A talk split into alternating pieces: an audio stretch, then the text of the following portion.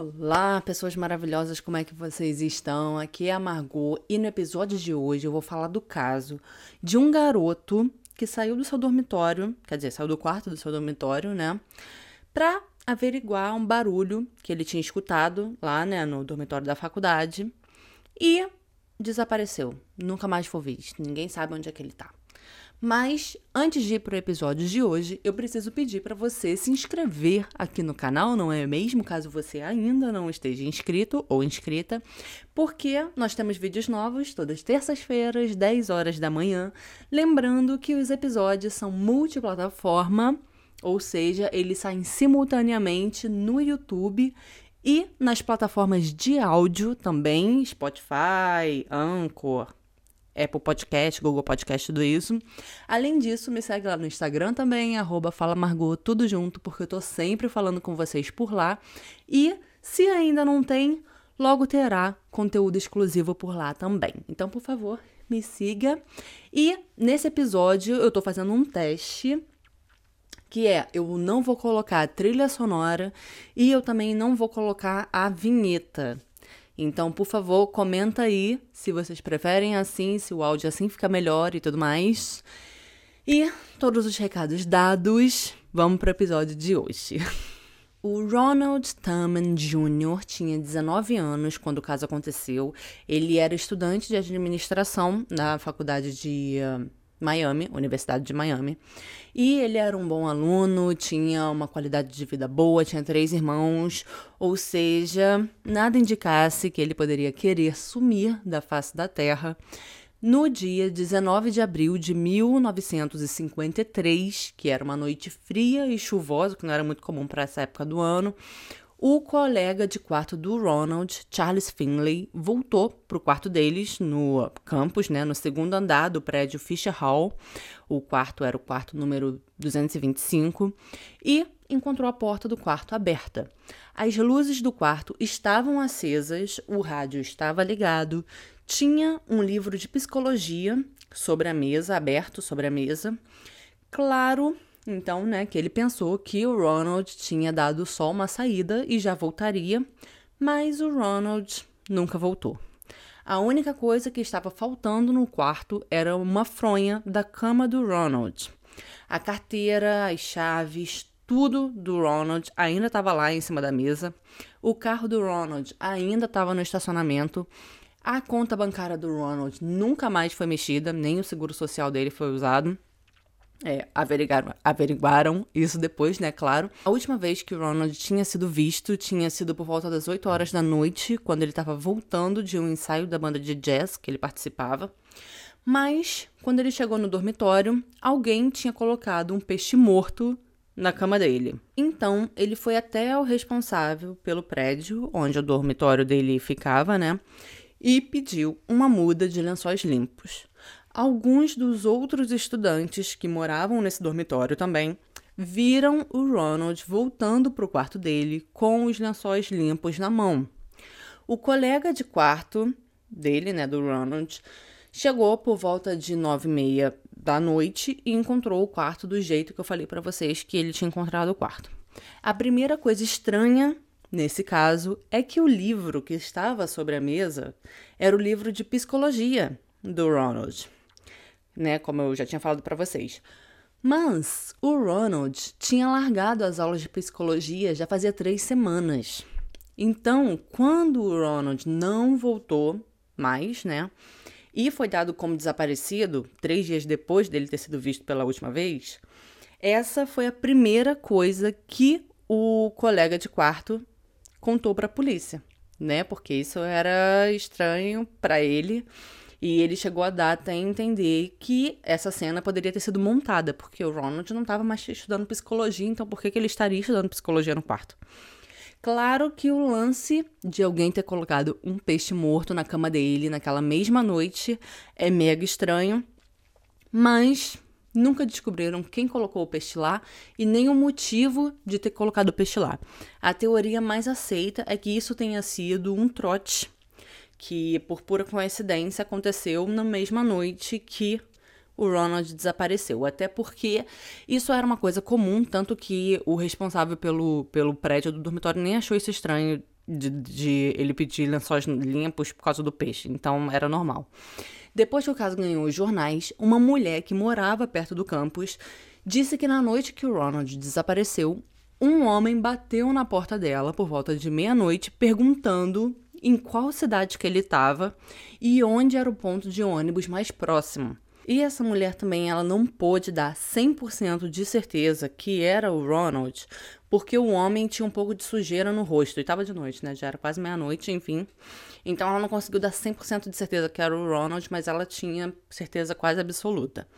Depois do depoimento dessa mulher e somando ao peixe que foi encontrado na cama dele e a fronha desaparecida, a teoria foi que o Ronald teria sofrido um trote da fraternidade, que ele fazia parte, né? E, ou seja, o peixe teria sido usado para assustar o Ronald e a fronha teria sido usada para cobrir a cabeça dele. Então, esse trote teria desencadeado de alguma forma algum tipo de hum, é, surto nele. Talvez até mesmo algum tipo de amnésia, e por isso ele não sabia em qual cidade que ele estava. De fato, um trote era muito comum naquela época. Era. Eles pegavam né, os, os garotos da, da fraternidade pegavam a pessoa, sequestravam a pessoa, digamos assim. Eles colocavam é, a fronha na cabeça da pessoa, né, encapuzavam a, a pessoa e levavam essa pessoa até um, um lugar distante e largava essa pessoa lá para essa pessoa encontrar o caminho de volta para a faculdade. Isso explicaria o motivo dele não saber em que cidade ele estava quando bateu na casa da mulher, né? Já que ele desapareceu entre 8 e 9 e meia da noite, que foi, foi quando o, colega de quarto chegou lá e ele não tava. E ele só bateu na casa da mulher lá para meia-noite. Ou seja, os veteranos poderiam ter ficado rodando com ele de carro por horas, sem nunca se afastar do campus. E tem mais um detalhe. Ele perguntou onde era o ponto de ônibus mais próximo da casa dela. Depois de meia-noite, não passava mais ônibus lá. Ou seja, alguma coisa pode ter acontecido com ele lá no ponto do, de ônibus, ou no caminho pro ponto de ônibus, né? E aí, tipo, ele pode ter pego uma carona com uma pessoa errada, pode ter morrido de hipotermia porque estava frio naquela noite, pode ter sofrido um acidente, ter sido enterrado como indigente. Lembrando que a carteira dele ficou no quarto dele, ou seja, ele estava sem nenhuma identificação. E também não tinha dinheiro com ele. Mas, durante as investigações, descobriram mais uma coisa suspeita. Alguns meses antes dele desaparecer, ele pediu um exame para saber o tipo sanguíneo dele. E ele poderia ter feito isso na faculdade ou em uma clínica perto da faculdade, mas ele pediu isso no IML. E mais, ele foi no IML de outra cidade, que ficava mais de uma hora de distância para fazer isso daí.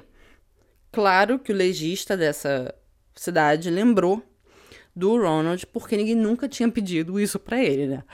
É, e eu não sei porquê, mas isso levantou a hipótese de que o Ronald teria engravidado uma menina e ele teria fugido para não é, ter a responsabilidade né, com a criança, o que não faz o menor sentido.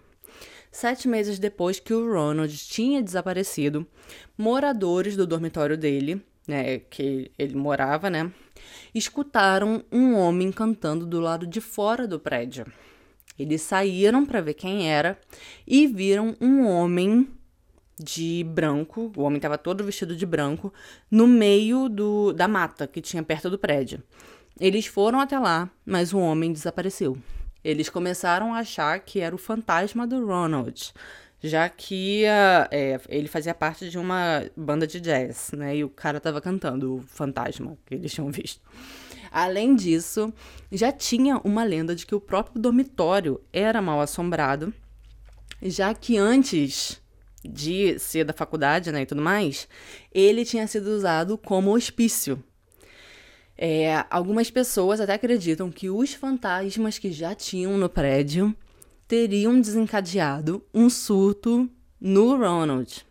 O que aconteceu depois disso foi que o Ronald passou a ser a lenda da faculdade e ele ficou conhecido como o Fantasma de Oxford. Em 1958, os andares superiores do prédio foram desativados e o térreo passou a ser usado como teatro.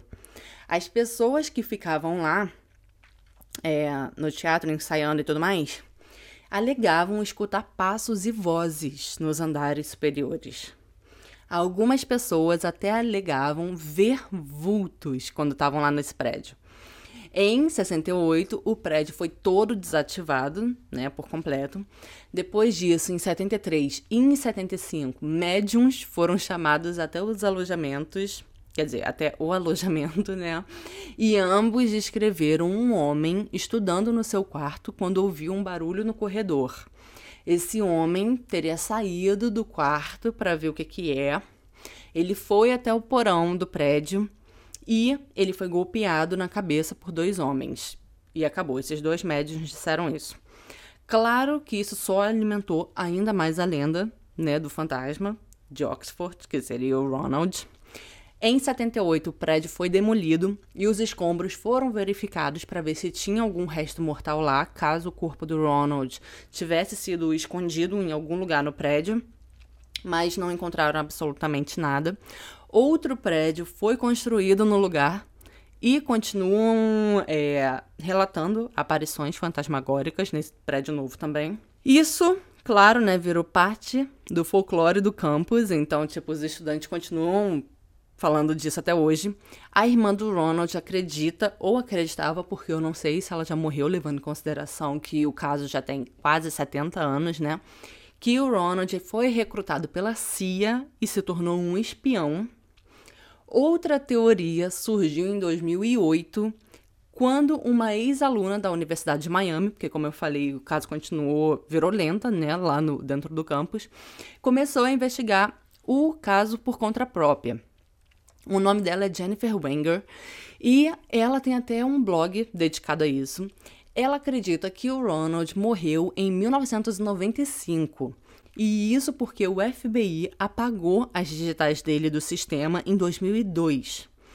E eu não sei se isso é verdade, mas de acordo com ela, o FBI tem que esperar sete anos depois da morte de uma pessoa para apagar as digitais dela do sistema. Particularmente, eu não acho que isso seja verdade, mas o que, que eu sei afinal, não é mesmo? Além disso, o Ronald já está desaparecido há quase 70 anos, quando eu falei, né? Então pode ser que eles só apagaram a digital dele mesmo, porque ele já está desaparecido há muito tempo. E isso não quer dizer que o FBI sabe que ele morreu sete anos antes e por isso que eles apagaram as digitais dele. Além disso, ela também acha que foi o professor de psicologia que recrutou o Ronald para a CIA. Por isso, o livro de psicologia estava aberto sobre a mesa. Ou seja, hã? Até hoje nunca encontraram nenhum sinal do Ronald e o caso continua aberto e sem solução. Esse foi o episódio de hoje. Eu espero que vocês tenham gostado. Me conta aí se você já conhecia esse caso. Se eu deixei alguma coisa de fora, claro. É... E me conta também em qual teoria que você acredita, ou se tem alguma teoria aí que eu não falei que você pensou aí enquanto você estava vendo. Comenta aí a palavra da semana se você achou. E acho que é isso. Então, um beijo e eu vejo vocês no próximo episódio.